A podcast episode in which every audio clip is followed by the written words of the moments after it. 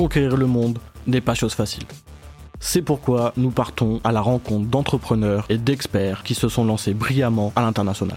Comment ont-ils exporté et développé leur business à travers le monde? Quelles ont été les clés pour réussir leur export à l'international? Bienvenue sur À la conquête du monde. Je suis Jérémy Sagnier d'Eurofiscalis. Nous sommes un cabinet reconnu apportant à une centaine d'entreprises les solutions fiscales, douanières et comptables pour faciliter leur développement à l'international. Et je vous souhaite une excellente écoute.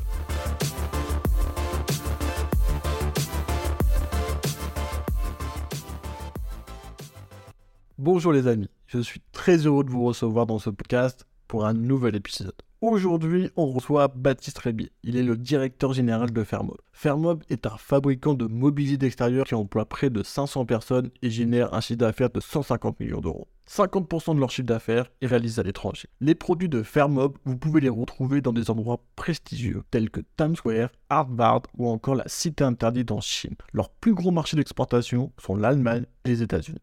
Dans cet épisode, on va discuter avec Baptiste Rébier de la stratégie de Fermob pour continuer à conquérir le marché mondial. Je vous souhaite un excellent épisode.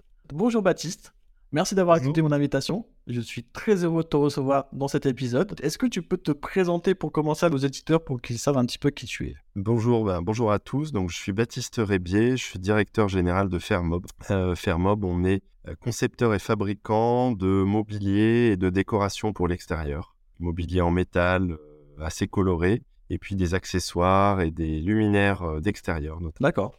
Donc c'est votre père qui a repris la boîte en 89, si je ne me trompe pas. Tu as récupéré les rênes euh, il y a quelques mois, c'est ça? Voilà, alors depuis, euh, je suis dans l'entreprise depuis pas mal d'années. C'est une entreprise qui a une histoire qui est assez, qui est assez ancienne, hein, qui remonte à, plusieurs, à plusieurs décennies. Donc il y a eu déjà une première histoire industrielle après une période difficile dans les années 80, à l'époque de la concurrence de mobilier en plastique notamment. Face à ça, les mobiliers en, fer, en acier, qui étaient assez lourds, pas très glamour, très très classiques, souffraient beaucoup en termes de, concurrence. Et mon père l'a repris effectivement il y a une trentaine d'années, et puis a bien développé et, redynamisé l'entreprise. Et moi, j'y suis rentré il y a 15 ans et euh, j'ai effectué euh, pas mal de missions différentes. Et puis, euh, j'en suis directeur général, effectivement, depuis l'an super. Et du, coup, donc, donc j'imagine que tu as vu un petit peu la transformation de l'entreprise et donc justement de passer du plastique après quelque chose de plus métallique.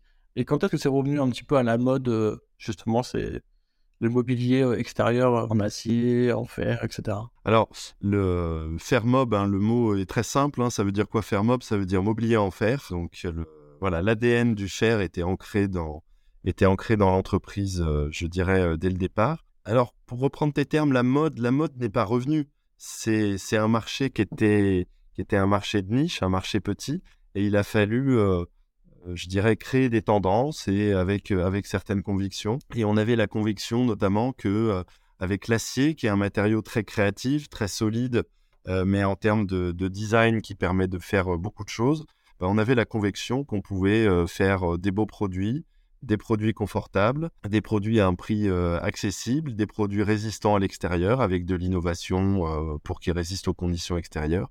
Et c'est tout ça qu'on a mis en place et qui a permis ben, de, de lancer voilà, des produits plus performants, ensuite d'élargir la gamme et puis le, le développement ça de, de et Pour mieux comprendre un petit peu Fermob pour nos éditeurs, est-ce que tu peux nous expliquer les différents canaux de distribution que vous utilisez? On est déjà sur deux marchés, hein, le marché euh, grand public et puis le marché, le marché professionnel, euh, sachant que notre cœur de métier, c'est le marché, euh, le marché grand public. Alors dans ce marché-là, on va dire on a trois canaux de, distribution principaux. le premier canal, c'est les, grandes surfaces spécialisées, notamment les jardineries ou les, grandes surfaces de, bricolage. Le deuxième canal, c'est des magasins et des revendeurs indépendants des magasins de meubles, euh, des magasins de décoration qui peuvent être, euh, qui sont en général des plus petites surfaces et qui vont revendre des marques, des marques de mobilier en général un peu plus haut de gamme que les, que les, que les jardineries. Et puis après, nous, on fait un petit peu de, un petit peu de vente directe à travers quelques magasins en France, on en a quatre, et puis un site, un site de vente en ligne. Et sur la vente en ligne, on a aussi des revendeurs euh, ce qu'on appelle chez nous les pure players qui vendent, euh, qui vendent uniquement nos produits euh, online. Et donc on a ce, ce, réseau de distribution grand public à la fois en France et à l'étranger. Et puis après on a ce qu'on appelle le marché professionnel, on l'appelle le contract dans notre jargon interne. Et donc ce marché contract se divise avec à la fois de la vente directe auprès des hôtels, des restaurants, des sièges sociaux, des maisons de retraite, des collectivités et vente aussi euh, à travers des revendeurs, aussi beaucoup à travers les architectes et les décorateurs qui ont un rôle très important dans ce, dans ce marché-là. Dans le milieu du, du, meuble et de la décoration, euh, au sens large, les, architectes et les décorateurs sont des personnes qui sont très importantes puisqu'ils sont prescripteurs de, de mobilier et, euh, de tendances. Donc, c'est aussi un marché important. Et donc, ça a toujours fait partie de votre stratégie Ou est-ce que vous l'avez réussi à l'élaborer, quoi, à, prendre cette différence de distribution petit à petit Ou ça a toujours été euh, dans l'ADN de, de Fairmob? Alors, ça a été, en fait, je pense que le, euh, ça n'a pas forcément été, euh, je dirais, écrit noir sur blanc au départ, mais en fait, on avait un marché qui était, qui était petit. quand mon père a repris, l'entreprise faisait moins de 2 millions d'euros de chiffre d'affaires avec 10 personnes. Donc, il fallait aller à la conquête de différents marchés pour, euh, pour créer de la, de la croissance. Et donc, euh, donc c'est aussi, ça a été ça la démarche initiale. Et après, ben, ce qu'on a constaté, c'est que c'était une stratégie très, euh, très prudente et très sécure, je dirais, sur le, sur le long terme, parce qu'elle permet tout simplement de ne pas avoir tous les, tous les œufs dans le même panier. Et donc, quand vous avez un marché qui fonctionne moins bien, ben, vous avez un autre marché qui peut compenser. Voilà, l'an dernier, les hôtels-restaurants, ça a très très bien marché, alors que le, les jardineries, ça a un petit peu moins bien marché. Donc euh, voilà, ça permet d'équilibrer les choses, de sécuriser euh, euh, sur le long terme. Et puis du coup, ça apporte au niveau de l'activité une, une stabilité qui est très sécurisante. Quelle est la distribution qui est le plus rentable? Alors, c'est assez logique en fait quand on fait de la vente directe. c'est le canal de distribution le plus rentable puisqu'on n'a pas la, marge, la marge intermédiaire des distributeurs. Mais de toute façon, en fait, tout fonctionne ensemble. C'est-à-dire qu'on fait de la vente directe et ça fonctionne bien parce qu'on a des revendeurs. Et les revendeurs, euh, euh, voilà, ils apportent de la notoriété, ils ont fait connaître la marque. Et puis à l'inverse, aujourd'hui, les revendeurs, ça les aide d'avoir euh, la, marque Fairmob qui vend en direct parce que ça, ça apporte plus de notoriété et, ça permet aux gens, quand ils viennent chez eux, d'être en confiance. Et puis on ne vend pas partout, on a, on a peu de magasins, alors qu'on peut avoir des revendeurs partout en France. Donc le, c'est plutôt le mélange des, des différents euh, réseaux qui est, euh, qui je dirais, gagnant, euh, gagnant, gagnant. D'accord. Donc oui, donc c'est grâce à trouver des revendeurs que bah, ils vendent vos produits, donc ça vous fait connaître votre marque. Et grâce à ça, bah, du coup, vous pouvez plus vendre après en magasin. Ouais, il y, a y, a, y a un sorte de cercle vertueux. Donc, en fait, on ne raisonne pas vraiment en se disant tel canal nous fait gagner beaucoup plus de marge, donc il faut qu'on mise tout là-dessus. On vise plutôt l'équilibre, l'équilibre des réseaux et comme je disais tout à l'heure, bah c'est voilà, c'est ça qui apporte de la stabilité sur le long terme. Vous pouvez avoir un réseau qui à un moment fonctionnera moins bien, mais comme les autres réseaux poussent, ça ça, ça fonctionne bien. Donc c'est voilà, c'est plutôt c'est plutôt comme ça qu'on qu'on fonctionne. C'est plutôt stimulant. Vous allez avoir un réseau qui va développer une, un nouveau projet, une nouvelle manière de vente. Bah ensuite, on va pouvoir le proposer à un autre réseau. Donc c'est voilà, c'est assez stimulant.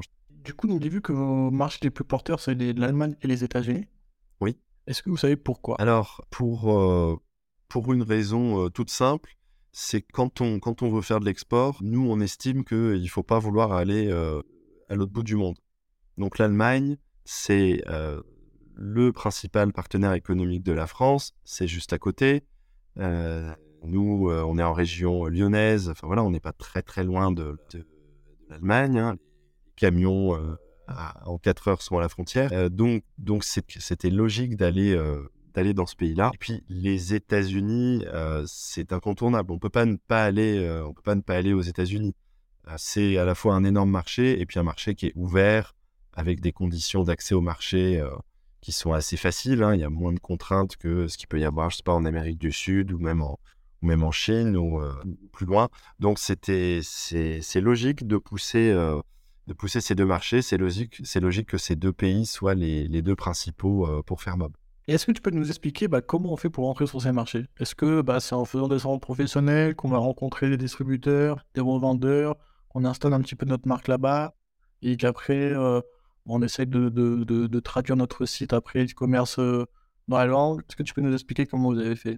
Ouais, alors je ne sais pas si c'est un, si c'est un modèle, en tout cas, c'est notre, c'est la manière dont nous, nous, on a procédé. Déjà, on a décrété que l'export, l'international, était un des piliers de notre stratégie. comme je le disais tout à l'heure, le, le mobilier de jardin, le marché du mobilier de jardin, c'est pas un marché énorme. Quand vous le comparez au marché de l'ameublement intérieur, je veux dire, tout le monde a un appartement, tout le monde a une maison, donc tout le monde doit équiper son intérieur. le jardin, tout le monde n'en a pas, et puis tout le monde n'a pas forcément l'envie ou le budget pour, pour l'équiper. Donc c'est un marché beaucoup plus petit. Donc du coup, avec un marché plus petit, il nous paraissait indispensable pour, pour, pour se développer d'aller à l'international. Ça, c'était le, premier point. Et puis après, comment on s'est développé? Ben, L'international, c'est aussi une école de la patience. Donc en fait, il y a plusieurs étapes qui, qui, chez nous ont pris du temps, mais ce qui est normal. Je ne pense pas qu'il faut qu'il faille vouloir aller trop vite quand on se développe à l'export, parce que voilà, il y a certains, je dirais pas des contraintes, mais en, tout cas, il y a certaines, certains éléments, certains critères à, prendre en compte quand on, quand on se développe. Et donc, il faut suivre, il faut suivre certaines étapes. Donc, on a fait, je dirais, ces étapes, euh, ces étapes euh, progressives. Déjà, la première étape, ça a été, on en parlait avec euh, Allemagne et États-Unis, ça a été de choisir les pays où on voulait aller. Nous, on a choisi de ne pas aller partout. On pourrait se dire, il faut qu'on vende dans le monde entier, on doit ouvrir des, filiales dans, tous les pays. Et ça n'a pas été notre choix. Nous, notre choix, ça a été de dire, il faut déjà qu'on se développe fortement en Europe, c'est juste à côté. Allons déjà nous développer en Italie, dans le Benelux, en Allemagne, en Suisse, en Angleterre, avant de vouloir aller euh, en Afrique, en Asie, euh, etc. Donc ça a été d'abord développement euh, européen et puis américain parce que vu la taille du marché et, son accès relativement facile, on va dire, c'était, ça paraissait évident. Puis les autres pays, on y est venu un petit peu plus tard. Ça a été déjà ça, la première étape, ça a été de dire on cible plutôt du, de l'export, de l'export local et puis après, bah, effectivement, on a fait par étapes. Hein. D'abord, on a travaillé avec des distributeurs qui achetaient du stock et puis ensuite qui se débrouillaient pour le revendre sur place avec un réseau de distribution. Puis après, progressivement, euh, dans certains pays, on s'est mis à travailler euh, plus en direct. On a commencé à travailler avec des agents commerciaux basés dans des pays. Et puis un peu plus tard, on s'est mis à faire de la vente en direct avec des salariés euh, basés sur place, avec, avec des filiales. par exemple, aux États-Unis, bah, aujourd'hui, on a une filiale, un entrepôt avec du stock et 30 salariés, 30 euh, salariés sur place. Mais euh, bon, je vous la fais un petit peu courte, mais tout ça a pris euh, quelques décennies avant de, avant d'arriver au niveau où on est, où on est actuellement. Donc c'est voilà, ça s'est fait par étapes. Et puis il y a encore des, pays aujourd'hui, par exemple la Nouvelle-Zélande. Bon, ben, on a un seul client, mais qui est un distributeur et charge à lui de, de développer le pays un petit peu comme, comme il l'entend. Donc ça dépend des, ça dépend des pays et c'est ben, des étapes qui prennent, euh, qui prennent du temps. Est-ce que tu peux nous expliquer aussi ou des conseils avec les agents où vous trouvez des agents et ensuite après ça à lui de se débrouiller, essayer de trouver des revendeurs là-bas? Comment ça se passe? Alors sur les, sur les agents, nous on a on continue pas mal à travailler avec des agents euh, en Europe et puis euh, beaucoup aux États-Unis. Hein, on les appelle les sales reps, sales reps là-bas. Alors, là encore, ça s'est fait progressivement. Mais la bonne méthode pour nous avec les agents, ça a été euh, de les impliquer vraiment très fortement dans, le développement commercial et pas, et pas seulement qu'ils nous voient comme un produit qu'ils pouvaient euh, acheter, acheter et vendre et euh, prendre sa commission. Il fallait que l'agent comprenne la stratégie de, de, développement et y participe. Et donc, l'idée, ça a été de les impliquer fortement, de faire régulièrement des, réunions avec eux, de les faire venir, de venir les voir, de tourner avec eux, pour que, je dirais, pour qu'ils vendent à, notre manière, pour qu'ils vendent comme on, le, comme le souhaite. Et puis au fur et à mesure où le business a grossi, on a aussi demandé aux agents de se spécialiser. Vous avez des agents un peu très multicartes qui vont avoir 25 euh, marques à leur catalogue. Vous n'allez jamais être vraiment une priorité pour eux. Et nous, les agents avec lesquels on travaille en Europe, euh, ils ont euh, soit ils sont aujourd'hui exclusifs avec Fairmob, soit ils vont avoir une ou deux autres marques euh, complémentaires à Fairmob. Mais euh, voilà, ils sont très focus, euh, ils sont très focus sur Fairmob. C'est pratiquement des salariés aujourd'hui, nos, agents. Donc ça a été une évolution. Il est important, il faut un petit peu prendre un agent, je dirais, comme un, comme un client et se dire, voilà, il faut s'en occuper. Il faut, faut pas uniquement compter sur lui pour faire les ventes. Il faut il faut l'accompagner, l'aider et pour être progressivement au sommet de, ses priorités jusqu'à ce qu'il ne finisse par vendre que nos produits et de devenir quasiment un salarié. C'est comme ça que ça s'est passé chez nous. Hein. D'accord. Donc pour l'accompagner, c'est vraiment les données, tous les outils marketing, logistique, les coûts de livraison, etc. J'imagine. Oui, ouais, ouais, c'est chez nous, c'est de, c'est de les considérer, même quand ils sont pas exclusifs euh, euh Fairmob, de les considérer comme des salariés. Donc, euh, on fait des réunions avec eux. Quand on, quand il y a des salons, on leur demande de venir. On tourne avec eux et on leur fournit toutes les informations, tous les, tous les, tous les outils. Et c'est vrai qu'il y a pas mal d'agents qui ont une relation avec les marques qui sont juste une relation de, euh, ils achètent les produits ou en tout cas ils développent les, le réseau de clients qui vont acheter les produits. Mais en dehors de ça, on leur donne aucune, aucune directive. Bon, nous, euh, voilà, on leur demande de, euh, de développer aussi un plan de communication, de développer le marketing, de développer la formation des clients, de développer le merchandising. Voilà, on les implique au-delà de euh, simplement j'achète, je revends. Du coup, est-ce que tu peux nous dire aussi qu'est-ce qui a fait la différence pour faire mob je, sais que vous êtes présent dans des endroits vraiment prestigieux à Times Square, euh, Harvard, vous avez même vendu aussi du mobilier pour la cité interdite en Chine. Qu'est-ce qui a fait vraiment la différence pour que justement vous puissiez accéder à ces endroits-là? Est-ce que tu peux nous en dire plus? Alors, il y a, y a, deux types de réponses. Parfois, il y a de la chance, hein, je, vais, je vais vous citer un exemple. Et puis après, il y a de la, de la persévérance et de la patience. C'est-à-dire quand on se développe Bon, là, les, exemples que tu as donnés, c'est plutôt des exemples d'implantation euh, professionnelle, on va dire, d'espace euh, de lieu de vie. Bon, bah, quand on se développe dans un pays, développe le, réseau de, clients et euh, bon, bah, ces clients-là ont accès à, des projets plus ou moins prestigieux. Donc, à force de persévérer, on finit par avoir accès à ces, à ces, à ces différents projets. Mais parfois, il y a vraiment un, coup de bol, un hasard. Une de nos plus belles implantations, c'est Bryant Park à New York, qui est un parc euh, qui est en plein cœur de Manhattan, qui est à 5 minutes à pied de, Times Square, qui est le parc en fait de la bibliothèque de, New York. Ah, un parc euh, magnifique dans lequel on a mis 2000 chaises. Et ça fait 30 ans qu'on a ces chaises-là. Et en fait, quand ils nous racontent comment ils nous ont trouvés à l'origine, c'est un coup de bol, c'est du hasard en fait. Il y avait un catalogue euh, qu'une personne de ce parc avait dû récupérer sur un salon où on était présent et puis euh, un peu par hasard, on s'est retrouvé au sommet de la pile. Et ensuite, bon, bah, ils nous ont contactés. À l'époque, moi, j'étais pas là, mais on m'a raconté l'histoire. On reçoit un fax des États-Unis où on nous demande 2000 chaises. À l'époque, on était vraiment une toute petite société. Ils ont cru un peu à une blague, euh, à une blague euh, au début. Et puis après, quand vous commencez à avoir une implantation comme ça, ça fait parler. Et donc, ça fait un effet boule de neige. Et les gens se disent Ah, dis donc, il y y, a y a, des beaux produits là à Bryant Park. Euh. Et puis bah, après, vous avez les gens de Times Square qui se disent Tiens, bah, c'est sympa ce qu'ils ont à Bryant Park. On va leur demander qui leur a fourni les chaises et puis on va se renseigner. Donc c'est comme ça qu'on a, fait, euh, a fait Times Square. Et voilà, après, ça s'est fait. Ça a fait un petit effet. Euh, un petit effet boule de neige, notamment aux États-Unis. pareil, en équipant des, des universités. On en a équipé une et finalement, ça nous en a fait équiper une quinzaine une quinzaine au final. Euh, voilà, donc c'est à la fois un mélange de parfois de hasard, de d'effets, euh, je dirais, de spirale, de boule de neige, de on fait une implantation, on fait une commande et ça nous en fait trouver une, une autre. Et puis de manière très basique, ben, quand vous faites, euh, quand vous êtes présent sur un marché, que vous prenez des clients, des agents, que vous participez à des salons, ça crée des contacts et puis ces contacts voilà, débouchent sur ce type de, projet. Donc c'est un, petit peu un mélange des deux, je dirais. Mais c'est vrai que j'imagine ça doit faire vraiment une, vraie publicité, que bon, tout le monde les voit, ils seront en extérieur, donc j'imagine que c'est une vraie pub pour vous. Ouais, ouais, c'est assez, euh, c'est assez génial. Alors au-delà de ces implantations assez euh, marquantes dans des lieux prestigieux, il y a le, le fait de, de voir nos mobiliers ben, dans des terrasses de cafés, de restaurants. C'est une publicité naturelle, une, une publicité gratuite qui est super aussi.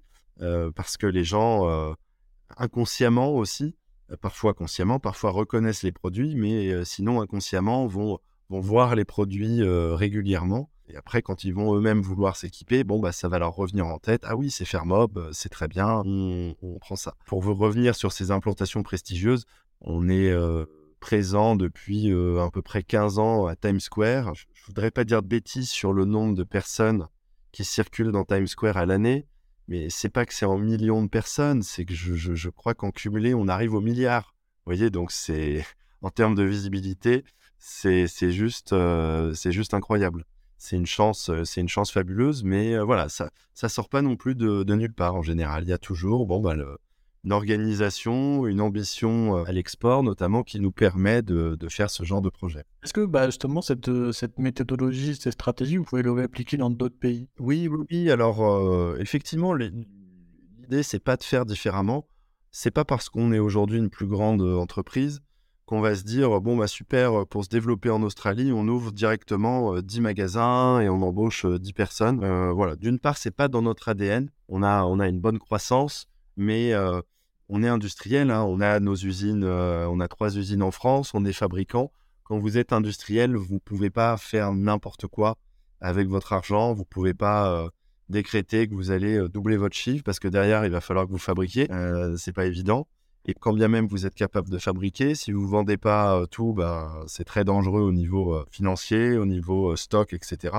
Donc il vaut mieux y aller progressivement. voilà. Néanmoins, ça nous permet quand même d'aller parfois plus vite comme on a maintenant de la notoriété. Par exemple, là, on a des projets euh, au Vietnam euh, ou en Indonésie. Bon, bah, les gens connaissent déjà la marque, donc euh, directement, ils, voilà, ils, veulent, ils veulent aller plus vite, plus fort avec nous. Donc ça nous permet de, ça nous permet d'accélérer, d'accélérer un petit peu, mais voilà, sans chercher non plus à vouloir rouler les étapes et aller trop et est-ce que tu peux nous parler aussi euh, de la partie stock, logistique et livraison? Donc, bah, vous avez trois, trois usines en, France. Vous avez aussi du stock aux États-Unis. Est-ce que vous avez du stock ailleurs? Comment vous organisez euh? Euh, c'est vrai que nous, on vend des produits pour lesquels le, sujet du stockage et de la livraison est, un sujet compliqué. Quoi du volume, j'imagine? Oui, voilà, ça, prend, ça prend beaucoup de volume. Et en plus, nous, on transporte beaucoup de vide. Parce que quand vous mettez quatre chaises dans un carton, euh, bon, elles sont empilées, mais c'est pas des chaises en kit non plus. Donc en fait, euh, vous optimisez pas euh, l'espace, et donc ça, ça coûte de l'argent. Et puis, en laissant des trous, bah, le, carton peut, plus facilement s'abîmer. voilà, quand vous recevez chez vous d'Amazon un carton de bouquin, en général, il arrive rarement endommagé. Un carton un peu vide, il y, a, plus, y a plus de risques. Donc, il y a cette, il y a cet aspect-là qui est, qui est compliqué, qui facilite pas les choses. Il y a le fait qu'on ait euh, beaucoup de références, beaucoup de couleurs aussi, et qu'on ait un métier saisonnier euh, qui fait que les gens vont vouloir du stock, mais euh, pas sur certaines gammes. C'est difficile d'anticiper. Et puis, ils, vont vouloir du stock à un certain moment de l'année et pas forcément, pas forcément à un autre. Donc voilà, il faut prendre en compte toutes ces, ces choses-là, donc s'organiser au niveau logistique. Donc effectivement, pour gérer ça, bon, on a nos usines en France avec un euh, entrepôt logistique. Pour gagner du temps et être plus réactif aux États-Unis, bah, on a un entrepôt logistique euh, dans notre filiale euh, aussi, parce que sinon les délais étaient, étaient très longs. Hein. Ça mettait plus de deux mois à être entre la fabrication et le, et le transport. Et puis récemment, on a fait la même chose aussi en Asie. on a un entrepôt aujourd'hui qui est en Chine et qui permet euh, de livrer les pays asiatiques, peut-être pas en 24 ou 48 heures, mais en tout cas assez rapidement et beaucoup plus que s'il fallait que euh, ça soit expédié euh, par bateau depuis la France. Est-ce que vous avez aussi des problèmes de, à cause de l'inflation par rapport aux matières premières? On en parle beaucoup aujourd'hui. Est-ce que ça a été un impact pour vous significatif? Alors, la réponse est oui. En fait, dans, dans l'industrie, on voit les variations très vite puisqu'on achète de la matière première euh, peu transformée. Et donc, on a euh, très vite vu les cours, euh, il y a 18 mois, oui, 18 mois, 2 ans, les cours de l'acier, les cours de l'aluminium augmenter, augmenter assez fortement hein, puisqu'ils ont triplé en l'espace de quelques mois. C'est allé assez vite. Et d'ailleurs, pour nous, la, crise actuelle des prix dans, dans l'énergie, elle est entre guillemets, hein, je dis bien entre guillemets, pas trop complexe à gérer parce qu'on a déjà eu une crise à gérer avec la hausse des prix des, matières premières. On y a déjà été confronté. Donc aujourd'hui, quand cette, cette crise arrive, voilà, on n'est pas perdu, on a déjà su comment réagir euh, par le passé par rapport à ces, euh, par rapport à ces, à ces problématiques. Comment vous avez réagi? Oui, bah alors très, euh, très basiquement, on a dû augmenter nos prix. Hein. C'était une, quand vous avez des hausses euh, très légères, vous pouvez essayer un petit peu de serrer les coûts, euh, diminuer les marges, etc.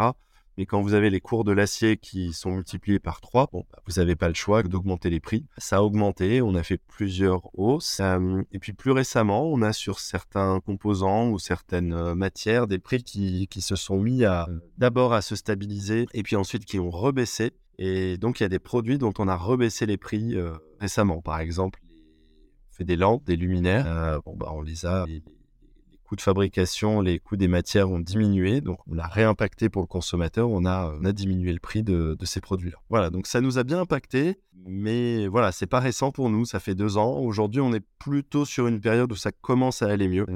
Voilà, c'est peut-être un indicateur pour les, pour les consommateurs. D'ailleurs, on voit un tout petit peu que, l'inflation n'augmente plus aussi fortement qu'il y, a, qu'il y a quelques mois. Donc voilà, comment on a, comment on a géré tout ça. Est-ce que vous me dites du coup, euh, bah, pour les prochaines fois, si on voit que les prix baissent vraiment, est-ce qu'on pourrait faire du stockage pour justement anticiper peut-être deux fois une hausse de prix pour les années à venir ou pas du tout? On se dit, bon, on reste sur, sur, notre habitude et, euh, et, on verra. On pourra toujours de toute façon augmenter nos prix ou les diminuer en fonction du marché. Alors, de toute façon, chez nous, c'est compliqué d'énormément stocker parce que euh, on a beaucoup de références de produits et on a surtout beaucoup de couleurs. En fait, vous multipliez euh, chaque ligne de produits par 24 couleurs chez, chez Fairmob. Donc, c'est pas simple de, stocker. on peut facilement stocker pour vendre dans les 3-4 mois qui viennent mais stocker sur du long terme, c'est quand même plus compliqué. Hein. Euh, le stockage, ça a un coût qui n'est pas forcément, euh, comment dire, visible, mais euh, il y a déjà un coût d'immobilisation de l'argent, tout simplement. Donc, donc c'est pas c'est pas évident d'aller beaucoup plus loin sur sur ce terrain-là.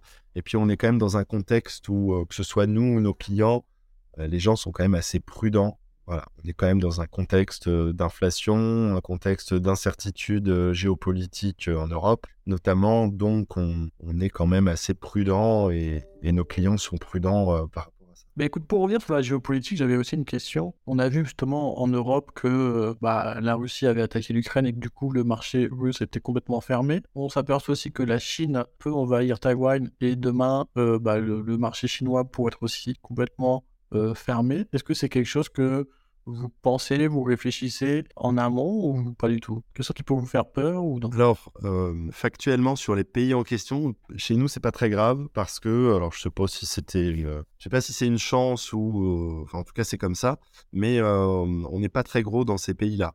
Donc, il n'y a pas, voilà, Russie, Ukraine, il n'y avait pas de, il n'y avait pas de sujet pour nous comme il, pouvait y peut y en avoir un pour Auchan, par exemple, qui est, qui est énorme, qui est énorme en, Russie. Donc il n'y avait pas de, n'y avait pas de problématique de base sur ces, sur ces pays-là. Et en Chine, et en Chine non plus. Voilà, les confinements à, répétition ont fait que on, voilà, y allé prudemment sur, sur ce pays. Sur l'impact plus, plus global. Euh, nous, il n'y a pas d'impact direct, mais par contre, on a vu l'an dernier que ça jouait sur le moral des gens et sur leur envie de consommer, sur le niveau de consommation. Et c'est vrai que euh, bah, nous, nos, nos, ventes sont très liées à ça, en fait. C'est est-ce que les gens ont envie de consommer pour euh, s'équiper avec du mobilier de jardin chez eux? C'est ça aussi la, question. Et là, on est quand même dans une période qui n'est pas, qui est pas évidente. Hein. Il y a contexte géopolitique, contexte d'inflation. Donc, il faut être très euh, humble et très prudent par rapport à ça parce que euh, on n'a pas la boule de cristal pour savoir ce qui peut se passer. Je voulais parler aussi, on parle beaucoup en ce moment aussi de l'intelligence artificielle.